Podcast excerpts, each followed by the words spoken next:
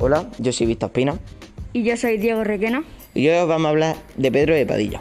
Pedro de Padilla fue un poeta y escritor del Renacimiento, nacido en la ciudad de Linares en 1540 y falleció en Madrid en el 1600.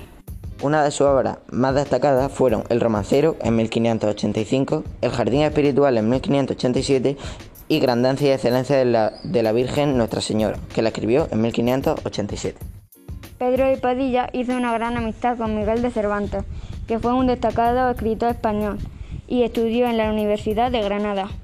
Y hasta aquí nuestro podcast. Esperamos que haya gustado y hayáis aprendido un poco más sobre Linares y nuestros autores.